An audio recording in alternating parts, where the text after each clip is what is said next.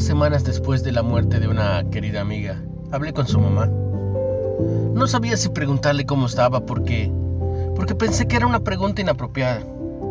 Sé que estaría desconsolada. Pero dejé a mi lado mi reserva y simplemente le pregunté cómo lo iba sobrellevando. Su respuesta fue, mira, decidí tener gozo. Sus palabras fueron una bendición ese día, ya que me encontraba luchando para superar algunas circunstancias desagradables en mi propia vida. Y también me recordaron el mandato de Moisés a los israelitas justo antes de su muerte y de la entrada del pueblo a la tierra prometida. Dios quería que supieran que tenían que decidir. Moisés les dijo, Os he puesto delante la vida y la muerte. Escoge pues la vida, velo en Deuteronomio 30.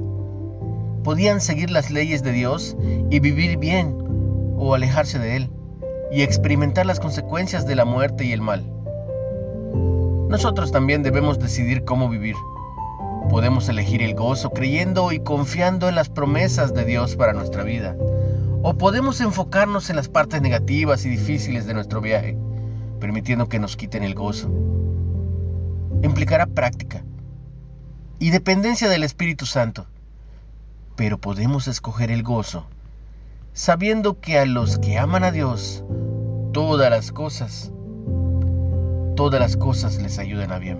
Velo en Romanos 8:28. La reflexión de Katara Patton. ¿Cómo puedes escoger el gozo a pesar de tus circunstancias actuales?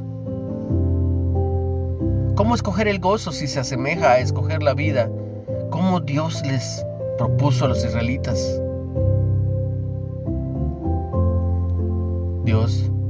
Dador de gozo, ayúdame a elegirte a ti